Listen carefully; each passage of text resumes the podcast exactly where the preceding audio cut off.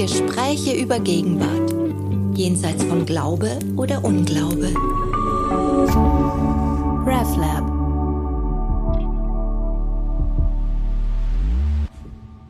Ich bin verbunden mit Anna Puzio. Sie ist Religionsanthropologin und Theologin und forscht zu künstlicher Intelligenz. Hallo Anna, schön, dass du bereit bist für dieses Interview. Hallo, danke für die Einladung. Das Thema dieses Podcasts in der KI-Reihe der Theo Lounge ist religiöse Roboter. Was ist das? Brauchen wir das? Ich erinnere mich, dass ich vor circa zehn Jahren ein Interview geführt habe in Berlin mit einem Roboterentwickler in einem Roboterlabor und der hat gesagt, in circa 50 Jahren werden Roboter das Straßenbild bestimmen. Also er dachte da an so etwas wie Paketroboter, die da unterwegs sind und die uns gar nicht mehr so auffallen. Das sind eben Passanten, neben menschlichen Passanten sind dann eben auch maschinelle Passanten. Das liegt jetzt dieses Interview knapp zehn Jahre zurück. Damals war es auch so, dass gerade in den Medien war Myon, ein Roboter, der auf der Opernbühne stand. Und da konnte man allerdings sehen, dass der noch sehr, sehr weit von humanoiden Zügen entfernt war. Also der hatte zwar Sensorik, aber musste richtig, man musste richtig aufpassen, dass er nicht ständig vorne oder hinten überkippt. Also er, er war ein bisschen wie, wie ein, ein Kleinkind in der Motorik und in dem Zusammenspiel der Sensorik. Du, Anna, bist sehr abgedatet, was Robotik anlangt. Kannst du uns sagen, wo wir jetzt da stehen?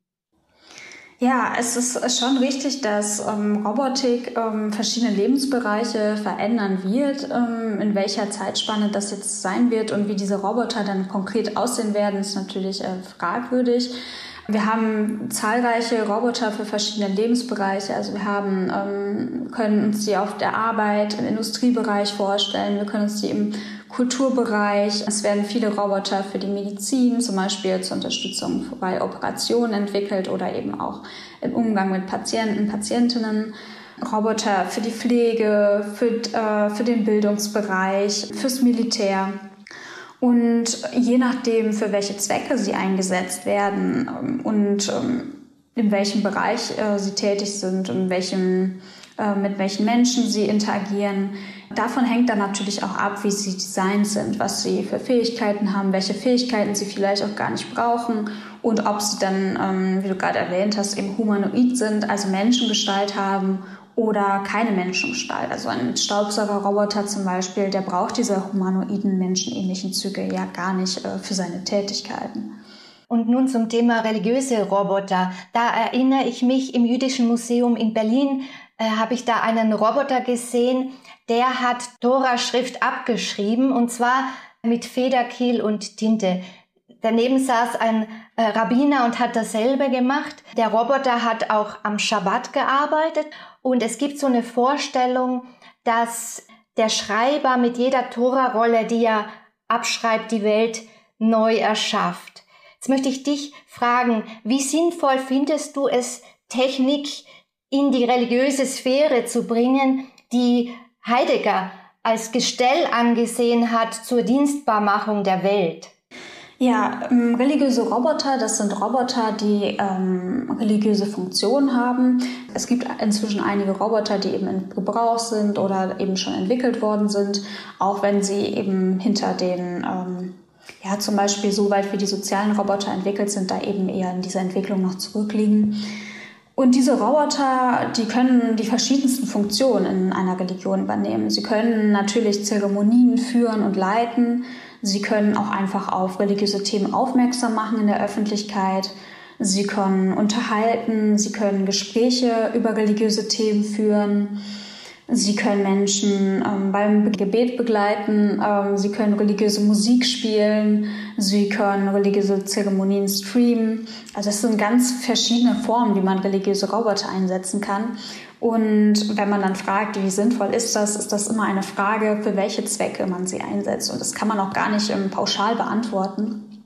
Allein schon, weil die Religionen alle sehr unterschiedlich sind, ähm, sehr viele verschiedene Konzeptionen vom Menschen, von Leben, eigene Lehren haben und ähm, das heißt, dass diese Roboter sehr unterschiedlich sein werden und auch sehr für unterschiedliche Zwecke eingesetzt werden. Aber als Prognose kann man sagen, dass allgemein KI, Robotik auch in die Religionen Eingang finden wird und ähm, so wie Robotik alle Lebensbereiche auch transformieren und beeinflussen wird, wird die Religion, werden die Religionen nicht davon ausgespart bleiben. Du hast jetzt schon angesprochen, dass diese Technologie in vielen Religionen ausprobiert wird, da wird experimentiert und dass es da auch Unterschiede gibt. Kannst du dazu Näheres sagen und auch Beispiele nennen? Ja, äh, gerne. Die Unterschiede, die es äh, in den Religionen gibt, sind, betreffen zum Beispiel, ähm, wie man mit Bildern umgeht, ob man dafür offen ist, welche Bilderformen erlaubt sind, was für allgemeine Vorschriften und Lehren äh, es zum Beispiel gibt, wer zum Beispiel überhaupt in einer ähm, Religion eine Zeremonie leiten darf, welche Vorschriften hat diese Religion. Ähm, wir haben ganz verschiedene Lehren oder Vorstellungen, was den Menschen angeht, was der Mensch ist und was Leben ist. Hier unterscheiden sich auch ähm, vor allem die polytheistischen Religionen oder eben die nicht äh, drei monotheistischen großen Weltreligionen. Also hier gibt es Unterschiede, ähm, was zum Beispiel die Konzeption von Leben, von belebt und unbelebt angeht.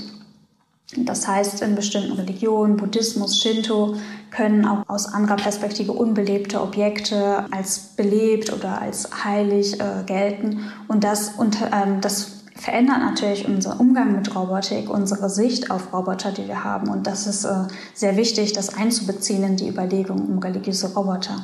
In, in Japan wird äh, der Roboter Pepper zum Beispiel eingesetzt, um, um, um Beerdigungen zu begleiten und diese dann auch zu streamen für Menschen, die nicht äh, vor Ort sein können.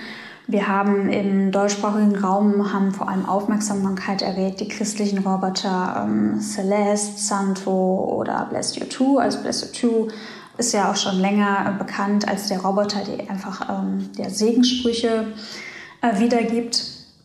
Es ist viel interessanter noch als die religiösen Roboter, die speziell für religiöse Funktionen gemacht sind, also ausschließlich religiöse Funktionen übernehmen, finde ich die Roboter, die für soziale Interaktion allgemein geschaffen werden, also die zum Beispiel sowieso schon im Krankenhaus, in Bildung eingesetzt werden, die dann einfach durch religiöse Funktionen erweitert werden. Das ist sehr spannend, wenn, ähm, wenn zum Beispiel Roboter wie Pepper, Now, die für verschiedene Funktionen eingesetzt werden, in Krankenhäusern, Bildungsbereich, dass sie auch äh, über existenzielle Themen, äh, Fragestellungen, religiöse Themen sprechen, Menschen beim Gebet begleiten zum Beispiel.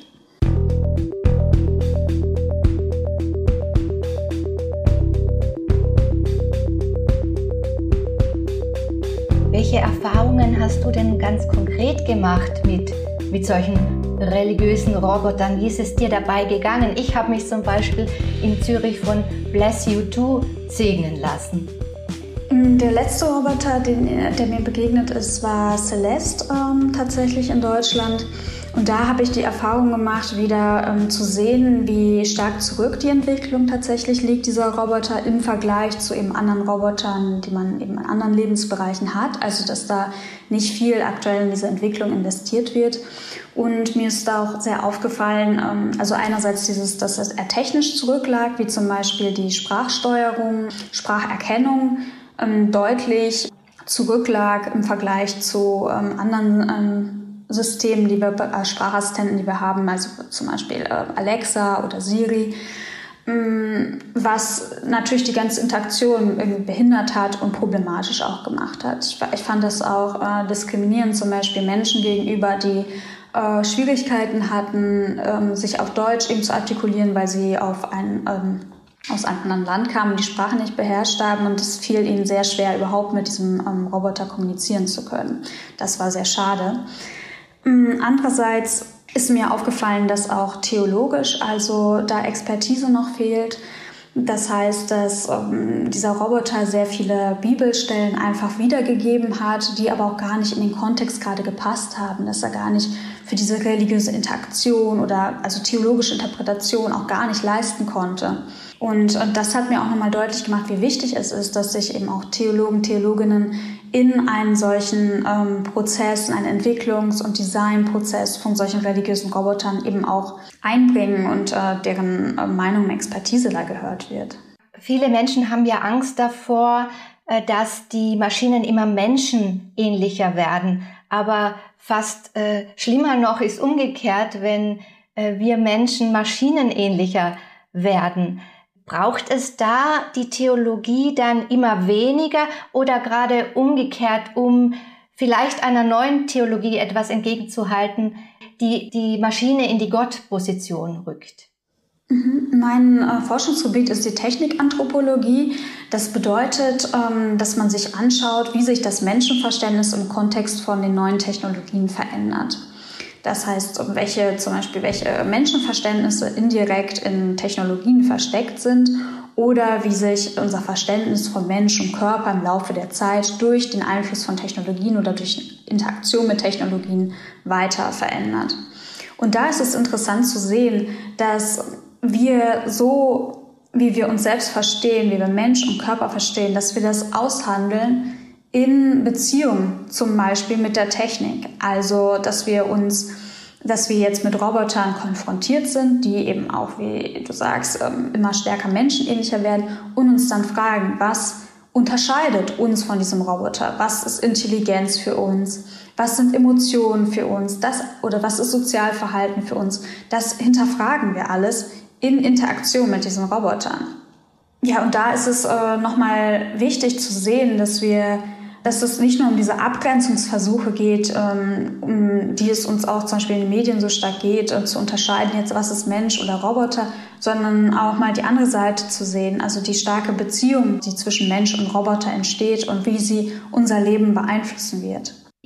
Was du gesagt hast, das lässt mich nochmal an etwas denken, was ich bei Noreen Herzfeld gelesen habe, die Professorin für Computer Science und Religion. Und zwar hat sie, ist sie davon ausgegangen, wenn von dem Glauben, der Mensch sei nach Gottes Ebenbild geschaffen. Wenn nun wir die Technologie nach unserem Ebenbild schaffen, ist es indirekt, hat die auch wieder was mit, mit Gottesbildern zu tun. Ja, äh, der Gedanke ist dann natürlich stark verkürzt, weil man äh, eben nur von, ja, was für ein Abbildgedanke steckt dann dahinter, wenn man ähm, die Roboter einfach nur designt. Ähm, da muss man hinterfragen, geht es jetzt um das Design, geht es auch um Ethik, geht es um Werte, die dahinter stecken, nach denen man äh, diese Roboter designt. Ich finde wichtig, darauf aufmerksam zu machen, dass die christliche Anthropologie auch sehr anthropozentrisch ist. Das heißt, dass sie eine sehr starke Fokussierung auf den Menschen hat und die Beziehungen oder die nichtmenschlichen Entitäten, das sind Tiere oder Roboter an sich, ähm, sehr stark vernachlässigt immer noch. Da haben wir in, den, in der Philosophie eben Bemühungen, sie stärker zu inkludieren. Wir haben auch, was äh, die Animal Studies angeht oder die Tiere, ähm, schon viele Fortschritte gemacht, auch in der Theologie sie stärker zu berücksichtigen. Ähm, wir hängen aber immer noch stark hinterher, die Technik und äh, damit auch eben KI, Roboter ähm, in Bezug zu ziehen. Und ähm, ich denke, dass gerade die Robotik auch ähm, oder in unter Einfluss der Robotik sich auch in der Imago Dei-Lehre noch einiges tun wird. Also dass es äh, neue Entwürfe oder neue Transformationen brauchen wird, um ähm, das fassen zu können. Es gibt im englischsprachigen Raum auch interessante Ansätze, um das eben weiterzudenken, die Imago Dei-Lehre, und zu hinterfragen, ob es ähm, ja ähm, also es gibt ja verschiedene Verständnisse der Imago-Dei-Lehre, ob man das jetzt nach Eigenschaften macht, nach äh, einem relationalen Verständnis oder auch ein performatives Verständnis, dass es etwas eher ist, ein Abbild Gottes zu sein, nicht etwas, was man hat oder was man irgendwie ist, sondern etwas, was man tut und sich in den Handlungen zeigt, also etwas äh, Tätiges, etwas ähm, und dann zu gucken, wie sich dieses Imago Dei-Leben ähm, verändert im Kontext von Technik, was jetzt für neue Herausforderungen auf uns zukommen. Das als einer von vielen äh, Lösungsansätzen. Bei Bannenberg taucht ja die Idee auf, dass gerade das über, immer über sich hinausstreben des Menschen seine Abbildhaftigkeit, göttliche Abbildhaftigkeit äh, sein könnte. Und da können wir das Gespräch äh, etwas weiter lenken zu einem anderen Forschungsschwerpunkt von dir, der aber zutiefst mit dem bereits besprochenen zusammenhängt, der Transhumanismus. Dem hast du deine Dissertation gewidmet und ich bin froh, dich da jetzt zu befragen zu dürfen. Mir geht es so, ich kenne sehr, sehr aufgeschlossene, äh, ultraliberale Theologen, die kein Problem haben mit, mit dem Neoliberalismus, aber unheimliches Problem haben mit dem Transhumanismus. Die sagen, das läuft nun allem zuwider, was, was uns als Christen heilig ist. Was kann aus deiner Sicht das Nachdenken über Transhumanismus zum Verständnis von Theologie beitragen? Ja, in meiner äh, Auseinandersetzung mit dem Transhumanismus habe ich mich erstmal damit beschäftigt, was für Menschenverständnis und Körperverständnis der Transhumanismus hat. Also der Transhumanismus strebt ja an, den Menschen technologisch zu transformieren und zwar durch neue Technologien und auch radikal. Also es ist eine starke Lebensverlängerung von mehreren hunderten Jahren, von ähm, Integration von Technik in den Körper, das eben zu einer ähm, Cyborg-ähnlichen Verschmelzung von Körper und Technik kommt oder zu ganz neuen Erfahrungswirklichkeiten, Sinnesfähigkeiten, also über die heutigen äh, Bestrebungen der Medizin oder des Enhancements hinaus äh, strebt der Transhumanismus eben Transformation des Menschen an. Das heißt, äh, hier sieht man schon mal, dass der Transhumanismus eben vom Enhancement oder von Optimierungsbestrebungen, die wir in der Gesellschaft haben, äh, zu unterscheiden ist. Und meine eigene Analyse oder äh, Auseinandersetzung mit dem Transhumanismus ist letztlich sehr kritisch ausgefallen, weil ich ähm, selber erstmal die Ambition oder die Hoffnung hatte, da etwas zu finden, ähm, Inspiration zu finden für ein neues Menschenverständnis ähm, dann aber gemerkt habe, dass ähm, das, was der Transhumanismus da letztlich tut, ideologische Züge hat. Also er hat ein sehr, ähm, was man zum Beispiel sehen kann, ein sehr reduktionistisches äh, Menschenverständnis. Er vereinfacht den Menschen stark. Er gibt zwar vor, sich auf die Naturwissenschaften zu beziehen, widerspricht aber aktuellen naturwissenschaftlichen Erkenntnissen.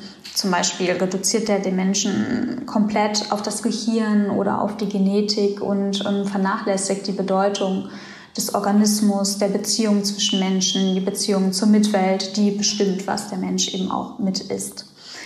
Ähm, was man aber als Inspiration vielleicht mit, also das, und ähm, aus Grund dieser Züge ist der Transhumanismus weder geeignet, ähm, meine, nach meinen Ergebnissen, für die Weiterentwicklung einer Anthropologie und auch gar nicht für eine ähm, Vermischung oder irgendwie Vernetzung mit der äh, Theologie selbst. Ähm, weil eben gerade wegen dieser ideologischen Züge. Was aber die Auseinandersetzung mit dem Transhumanismus uns bringen kann, ist einmal radikal zu hinterfragen, was der Mensch ist und ähm, diese ganzen Zukunftsentwürfe, was der Mensch sein könnte, ob er jetzt auf einer Festplatte hochgeladen werden kann, wie der Transhumanismus glaubt, Mind-Uploading heißt das. Ähm, das regt uns dazu an zu fragen, was ist der Mensch und was ist, äh, wo verläuft zum Beispiel die Grenze zwischen Körper und Technik? Also auch eine sehr spannende Frage, wenn wir immer mehr Technik in den Körper implementieren. Gehört die Technik dann irgendwann auch zu unserem Körper? Ist das wieder was anderes oder wo setzen wir Grenzen? Das sind äh, sehr spannende Diskussionen, die in diesem ganzen Diskurs dann aufgeworfen werden.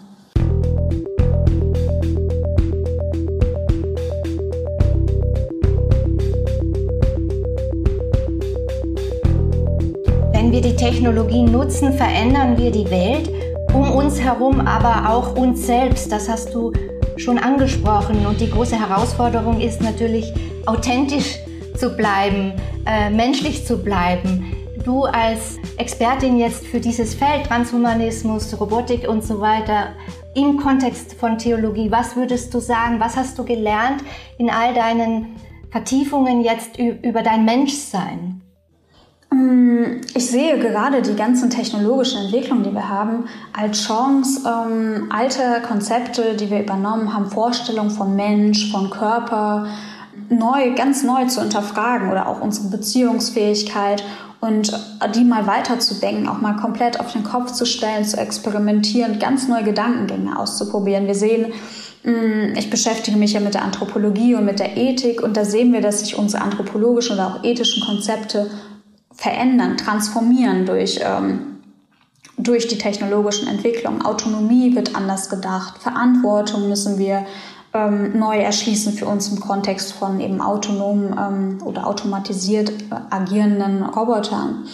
Und ähm, das ist eine Chance, mal ähm, das ja, stark zu hinterfragen und weiterzudenken. Gibt es da in dem Ganzen nicht auch eine Gefahr, irgendwie den alten, modernen Technikmythen aufzusitzen und als Theologie etwas später als die anderen da auch auf so einen Zug aufzuspringen? Ja, das äh, wird vor allem, also die ganze Situation mit den technologischen Entwicklungen wird vor allem für die Theologie, ähm, also ich kann jetzt für die christliche Theologie im deutschsprachigen Raum sprechen, ähm, oder die Religion eben sehr schwer sein für die Kirche, weil die, sie natürlich ähm, schon lange den Bezug zur Lebenswirklichkeit der Menschen, vor allem der jungen Menschen, ähm, verloren hat. Ähm, und wir, ähm, das dann natürlich auch schwierig wird, dass ähm, dann auch, äh, genau, also auch die Expertise im technologischen Bereich fehlt in den Kirchen, in der Religion ähm, in der Theologie und äh, die Forschung hängt da auch stark hinterher. Und das wird dann natürlich eine besondere Herausforderung, da mit aufzuspringen und da aktiv mitzugestalten. Denn das sollte ja Aufgabe der Kirche oder der Theologie sein, ähm, mit Orientierung zu geben auf die Fragen, die ganz viel an die Kirche oder Theologie auch gestellt werden, darauf mal ähm, Antworten geben zu können und auch verantwortungsvoll und kreativ den Prozess mitgestalten zu können. Das setzt bestimmte Kompetenzen voraus, die ähm, jetzt, ähm, die es schwierig wird, so schnell zu, so, zu entwickeln. Ja. Du hast ja zehn Thesen zur Technologisierung aufgestellt und eine davon ist, die Theologie soll Influencerin werden. Was, äh, was stellst du dir da vor? Ja, das zielte vor allem auf eine starke Meinung auch der, Theo, ähm, der, ja, der Religionen, ähm, dass sie sich in diesen Prozess einbringt und nicht eben nur ähm, den Entwicklungen hinterherhängt. Also ähm, anknüpfend an den Influencer-Begriff in Social Media, dass sie eben auch Einfluss nimmt und mitgestaltet in diesen ganzen Entwicklungen. Für mich besonders ähm, wichtig im ganzen Robotikdiskurs ist zum Beispiel ähm, ein, sehr offenes, nicht reduktionistisches Menschenbild zu vertreten und Diversity ernst zu nehmen. Das ist etwas, was genau gerade also im theologischen Bereich ähm, auch noch viel weiterentwickelt werden muss, was aber auch im religiösen Bereich noch viel äh, zurückhängt. Also ähm, darauf aufmerksam zum Beispiel zu machen, ähm, dass wir Diskriminierung vermeiden müssen, wenn wir Roboter gestalten oder ähm, sie einsetzen, dass wir die Vielfalt an, ähm, an verschiedenen Menschen, Menschenverständnissen in Betracht ziehen müssen. Das betrifft zum Beispiel Menschen mit verschiedenen Hautfarben, Menschen mit Behinderungen, Menschen verschiedener ähm, sozialer Herkünfte. Ähm, das sind alles sehr wichtige Themen, wo ich mich, äh, und Gender natürlich, äh, wo ich äh, ja auch es als eine ja, christliche Aufgabe verstehen würde, sich dafür eben einzusetzen. Da würde ich sagen, das sind Dinge, die im christlichen Feld noch weiter umgesetzt werden müssen, in jedem Fall, aber die kommen nicht aus der Theologie. Die kommen aus den Cultural Studies. Auch hier ist die Theologie relativ spät dazugekommen und da finde ich es ein bisschen schwierig, wenn man jetzt sagt, ja, aber wir als Theologen sehen das jetzt unsere, als unsere Aufgabe an, das sozusagen zu, zu promoten. Genau, also unsere Aufgabe unterscheidet sich ja nicht, ähm, muss sich ja nicht äh, davon komplett unterscheiden, was zum Beispiel in der Ethik oder eben Cultural Studies oder Gender Studies, äh, Animal Studies äh, vertreten wird, sondern wir knüpfen ja auch an diese gesellschaftliche Lebenswirklichkeit an. Und da sieht man eben, ähm, da hat die Diversität an, ähm, an Gender ähm, oder auch eben genau queere KI, queere Robotik ähm, hat eben eine starke Bedeutung auf, äh, angenommen und ähm, dass sich das äh, gerade auch die Theologie dessen annimmt oder die ähm, Kirchen, sehe ich durchaus als, äh, als eine wichtige Aufgabe auch von ihnen. Vor allem, weil sie, äh, weil auch das Menschenverständnis und das Menschenbild eine so wichtige Rolle eben spielt im Christentum zum Beispiel. Worauf ich nur hinaus wollte, nochmal genauer zu schauen und was ist in dem Ganzen das spezifisch Theologische, was äh, du als Theologin ähm, und deine Kolleginnen äh, beitragen können zu diesem Technikdiskurs? Ja, da muss man erstmal stark hinterfragen, ähm, ob es dieses spezifisch theologisch überhaupt gibt und ob wir das überhaupt brauchen. Zumal wir sowieso ähm, hier jetzt im, im deutschsprachigen christlichen Raum wir sowieso ein sehr spezielles äh, Verhältnis, enges Verhältnis von eben säkularer Ethik, Philosophie und ähm, christlicher Ethik haben. Ähm, worauf ich anspielen wollte, ist, ähm, also was ich hier nur machen kann, ist äh, zum Beispiel darzulegen, dass die Anfragen, die an die Theologie zurzeit kommen, ähm, sehr häufig eben die Anthropologie betreffen, also das Menschenverständnis, zu fragen, was ist der jetzt der Mensch in Abgrenzung zur Maschine. Da kommen ganz viele Aufgaben äh, Anfragen. Und da wollen die Menschen Antworten und Orientierung. Und da würde ich es als immer eine Aufgabe der Theologie oder der Kirche sehen, ähm, sich eben für dieses offene, dynamische Menschenverständnis einzusetzen und nicht zu sagen, ähm, der Mensch ist, wie nach so einem Eigenschaftskatalog, ähm, steht aus den und den Eigenschaften. Das kann nicht klappen, ähm, zumal das immer nur diskriminierend sein kann, die, die diese Eigenschaften eben nicht ähm, abdecken können sondern eben zu zeigen, dass es äh, in diesem ganzen technologischen Diskurs, in dem sich das Menschenbild eben verändert, zu zeigen, dass äh, wir ein offenes, dynamisches Menschenverständnis brauchen, das veränderungs- und zukunftsoffen ist und offen eben für die Diversität an Menschenverständnissen, die wir haben. Und das würde ich als eine der wichtigen christlichen Aufgaben sehen in dem ganzen Technikdiskurs. Das ist sehr spannend. Ich habe bei dir an verschiedenen Stellen auch schon Donna Haraway ein bisschen durchgehört, Cyborg Manifesto.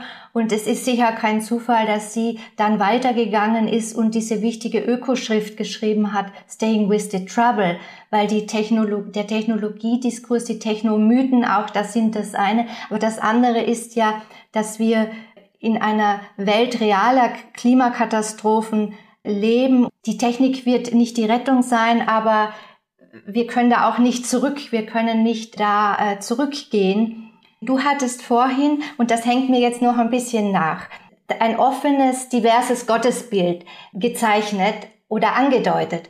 Und ich würde dich gerne fragen, gehst du da so weit, dass du sagst, in einem fortgeschrittenen Gottesbild müssten auch technoide Züge Platz haben? Also ich habe jetzt äh, vor allem das Menschenbild gesprochen, gar nicht. Das Gottesbild hatte ich bislang gar nicht erwähnt. Das wäre ja nochmal ein anderes Thema.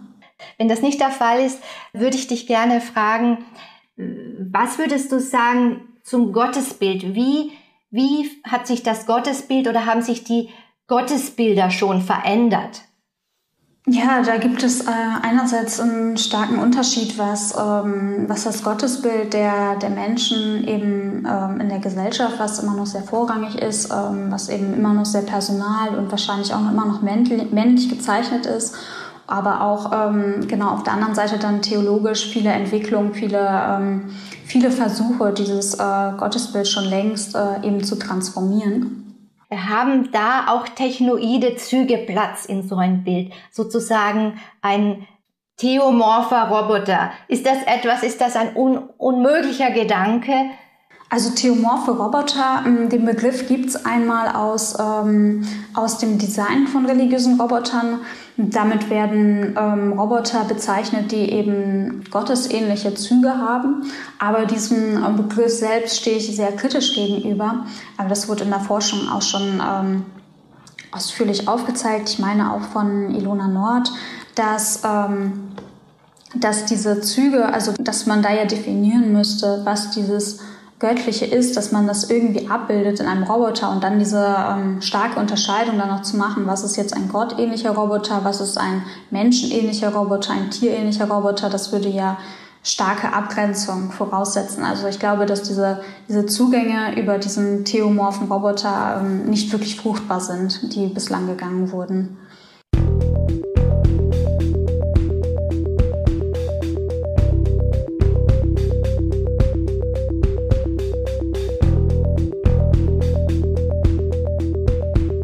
Es gibt den Einsatz religiöser Roboter in verschiedenen Feldern. Das ist schon angeklungen. Liturgie, Ritual, Erziehung, Spiritual und Social Care, Predigt. Spannend wird es, finde ich, wenn die Technologie etwas kann, was Pastoren und Priester nicht können.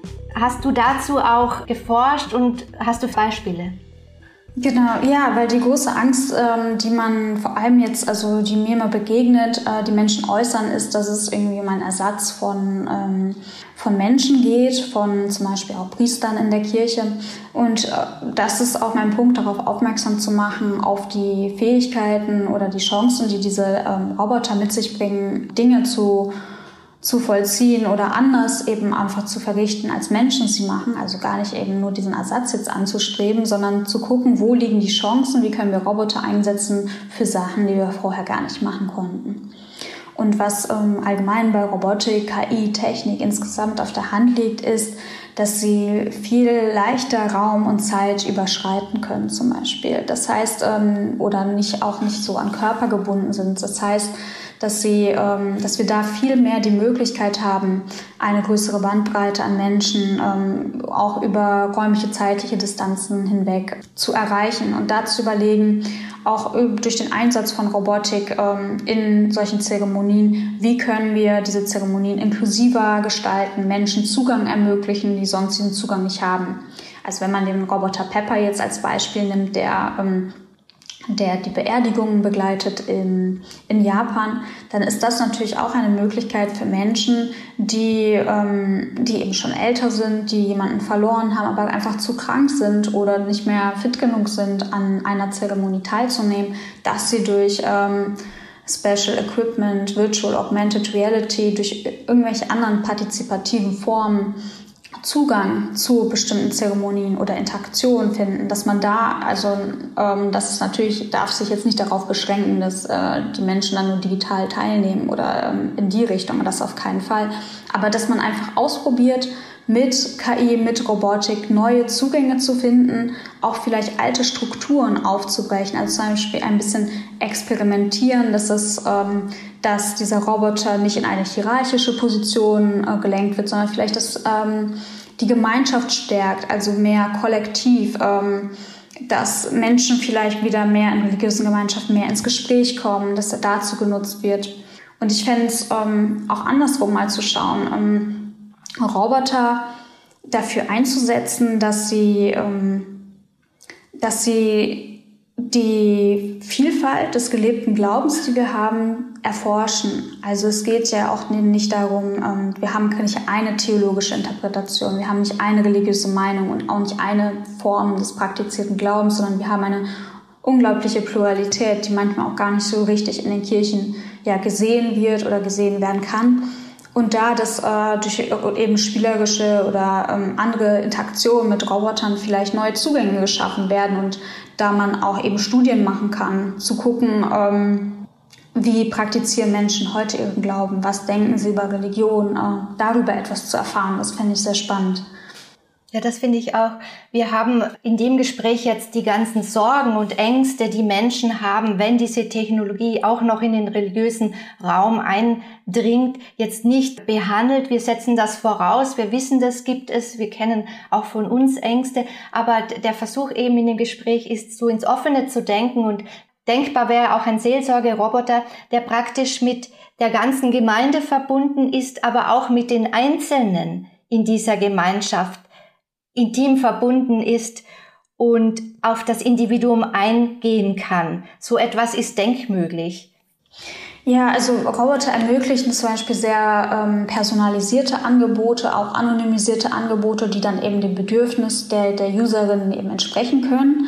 Ähm, das ist möglich, dass es vielleicht, äh, wir haben das mit Death Technology die Erfahrung gemacht, dass Menschen ähm, vielleicht gar nicht dem dem kirchlichen Akteur etwas anvertrauen müssen oder vielleicht auch gar nicht einem Menschen etwas anvertrauen müssen, zumindest zumal wir ähm, ja sowieso in der Kirche diesen großen äh, Vertrauensverlust haben. Aber dass es leichter ist, wenn man ähm, wenn man sich um etwas sorgt, das ähm, zum Beispiel einem Roboter anzuvertrauen. Die Erfahrung machen wir auch. Das äh, liegt daran, man schämt sich vor einem Roboter nicht. Man hat nicht das Gefühl, ihn ähm, ihn zu lange hinzuhalten, ihn zu lange äh, zu belästigen. Ähm, das äh, passiert einfach nicht. Also wir haben diese Interaktion zwischen Mensch und Roboter und die Beziehung zwischen Mensch und Roboter ist eine besondere, die sich unterscheidet von der Mensch-Mensch-Interaktion und von der Mensch-Tier-Interaktion. Und jede dieser Interaktionen hat ihre eigenen Vor- oder Nachteile.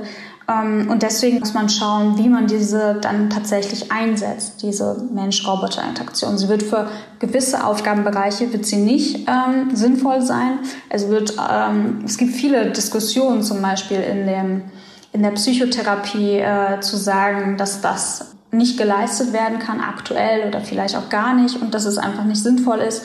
Und gleichzeitig gibt es viele Anwendungsbereiche, äh, wo man sehen kann, das sieht man in den sozialen Robotern, die eben in Krankenhäusern, in der Therapie, ähm, in Bildung eingesetzt werden, dass sie eben gute Vorteile bringen. Und da wird man eben evaluieren müssen, wo setzen wir sie wie sinnvoll ein.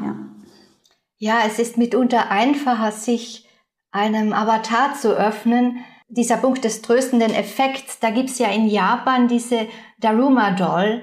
Das ist eine Wunschpuppe, der man seine Wünsche erzählen kann. Das läuft so, dass man äh, da ein Auge aufmalt auf diese Puppe und wenn sich der Wunsch erfüllt, bekommt sie ein zweites Auge. Also da haben wir Kulturtechniken, wo einem Ding so ein tröstender Effekt mit diesem Ding verbunden sein kann. Warum nicht auch mit einem Roboter? Ich hatte noch den Gedanken, wir sind beide katholisch sozialisiert, ob nicht auch diese Beziehung zu Ikonen noch einmal auch neu bewertet und überdacht werden könnte.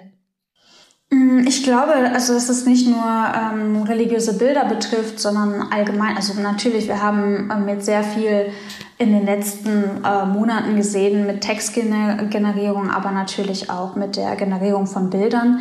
Ähm, das wird religiöse Praktiken, religiöse Lehren, ähm, religiösen Glauben, das wird es auf jeden Fall verändern.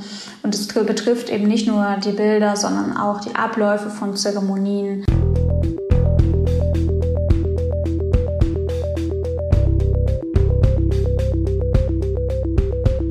Menschen bauen Beziehungen auf, auch zu KI, auch zu Robotern. Das geschieht. In, äh, ich habe gelesen, in Japan gibt es ein Ritual, dass äh, ausgediente Roboter nicht einfach weggeworfen werden, sondern äh, begraben werden. Ähm, hast du davon auch gehört und was denkst du darüber? Ja, wie stark die Beziehung ist, die man zu einem Roboter aufbauen kann, das sieht man eben an den verschiedenen, äh, man merkt, äh, man hört es ja in den Medien, ähm, sexuelle Beziehungen, Liebesbeziehungen, Ehen mit Robotern. Und in Japan ist äh, auch der Fall sehr berühmt geworden ähm, mit dem, oder insgesamt äh, mit den Aibo-Robotern, das waren Roboterhunde die deren äh, Material irgendwann nicht mehr ähm, produziert wurde. Das heißt, dass diese Roboter nicht mehr repariert werden konnten, obwohl sie eben als Roboterhunde den Menschen sehr eng ans Herz gewachsen sind äh, zu Hause.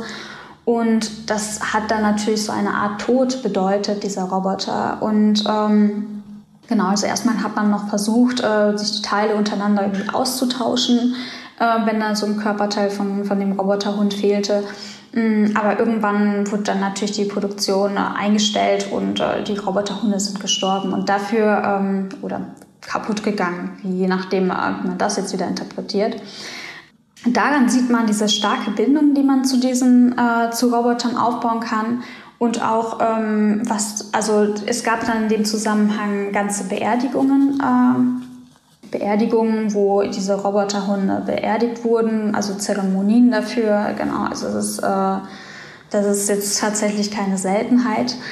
Und das, da sieht man genau diese Beziehungen, die Menschen zu Robotern aufbauen werden, ähm, die uns auch sehr prägt. Und ähm, da muss man reflektieren, was das dann letztlich für, für Ethik bedeuten wird, was das für das Design ähm, solcher Roboter in der Zukunft bedeuten wird. Sollen wir sie, solche entwickeln? Sollen wir das nicht machen? Und was das für die Religion bedeuten wird. Also man sieht jetzt, dass sich da die religiöse Zeremonie geändert hat, dass man jetzt Beerdigungen für, für Roboterhunde hat. Ähm, da, ähm, das bringt dann natürlich ganz neue Herausforderungen oder neue Fragestellungen mit für die Theologie. Wir haben jetzt eine Theologin kennengelernt mit sehr weiten Horizont, die ganz offen versucht auch Neues zu denken. Anna, magst du uns zum Abschluss noch verraten, was für Projekte dich aktuell und in näherer Zukunft äh, beschäftigen? zum Beispiel auch dieses Netzwerk für Theologie und KI. Äh, was plant ihr da? Ja, ich bin, ich bin angestellt, ich arbeite an der Uni University of Twente in den Niederlanden und bin da Teil des Forschungsprogramms ESTIT, also Ethics of Socially Disruptive Technologies. Da schauen wir uns neu aufkommende ähm, Technologien an, wie Human Brain Interfaces, Robotik, Climate Engineering und untersuchen da, wie sich Ethik verändert, wie sich ethische Konzepte verändern und wie, äh, wie Ethik neu gedacht werden muss oder wie, äh, wie wir diese Themen jetzt eben angehen können. Genau, neben meiner, meiner Spezialisierung eben auf religiöse Roboter beschäftige ich mich viel mit anthropologischen Fragestellungen insgesamt, mit sozialen Robotern oder eben auch mit queeren und äh, diversen Robotern. Und ein, äh, genau, ein Bereich von mir ist auch die Überschneidung eben von Theologie und KI oder ähm, Religion und KI.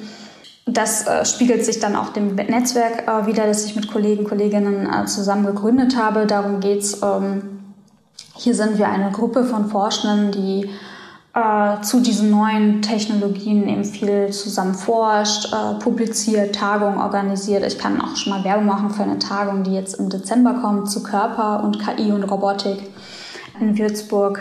Ja, darum geht's. Dann verrat uns zum Abschluss noch, was fasziniert dich ganz besonders in dem Feld und was macht dir richtig Angst? Mm, was mich äh, fasziniert in dem Feld ist, ähm, das klang gerade schon ein bisschen an, dass sich viel verändert, ähm, dass man durch Technologie die Chance bekommt zu hinterfragen, alte Konzepte, die wir sonst für ähm, die wir sonst äh, nicht hinterfragt haben, aber jetzt ähm, genau den Anlass bekommen, also über Mensch zum Beispiel nachzudenken, was der Mensch ist, was der Körper ist, dass jetzt zig äh, Fragestellungen neu äh, durchdacht werden können. Und da fand ich äh, das, was du gerade gesagt hast, so inspirierend. Also du hattest ja auf Haraway angesprochen, die Staying with the Trouble groß gemacht hat. Und da das Motto gefällt mir sehr, weil das eben die Art und Weise ist, wie man Philosophie, Ethik oder eben auch Theologie angehen, die ich inspirierend finde, dafür eben fruchtbar zu machen. Einfach mal mit dem Trouble, mit dem eben alles, was man nicht kategorisieren kann, was man nicht einordnen kann, das mal auszuhalten und diese ganze ja, die Vielfalt, die ganze Diversität einfach mal auszuhalten, die Spannung, äh, dieses dynamische, offene hinzunehmen und äh, neu zu experimentieren, das äh, finde ich sehr wertvoll und sehr bereichernd. Ähm, Angst macht mir ähm, also für Angst würde ich nicht sprechen. Ich würde eher von, von Herausforderungen sprechen und von Aufgaben, die sich jetzt einfach ergeben im Kontext der Technologien und die wir jetzt anpacken müssen. Und äh, da ist es wichtig, dass Theologie oder Philosophie sich da eben einbringen und äh, diese verantwortungsvoll mitgestalten, damit die, also Technologie hat sehr viel mit Macht zu tun, ähm, dass es nicht in den Händen von wenigen bleibt, sondern ähm, sondern dass so bestimmte Werte, ähm, dass es nach Werten ähm, die Prozesse gestaltet werden. Das ist äh, zentral in dem ganzen Prozess. Das ist auch ähm, eine, ja, eine Gefahr, die ich vielleicht sehen würde im religiösen Bereich, dass zum Beispiel nur eine Meinung irgendwie ähm, in, durch Technologien vermittelt wird und nicht auf die Pluralität von verschiedenen theologischen Interpretationen, Meinungen gelebten Glauben, die wir in der Gesellschaft haben, dass die nicht wiedergespiegelt wird. Das fände ich, ähm, ja, das wäre sehr schlecht. Ja. Staying with the Trouble kann vielleicht auch ein bisschen als Motto jetzt über unserem Gespräch stehen. Ich glaube, Haraway spricht äh, ausdrücklich auch von beschädigter Schöpfung. Zumindest haben wir eine technisch geformte Umwelt und mit der müssen wir äh, weiter umgehen. Anna, Vielen herzlichen Dank für dieses Gespräch, für die Zeit, die du uns geschenkt hast. Ja, danke dir auch für das Gespräch.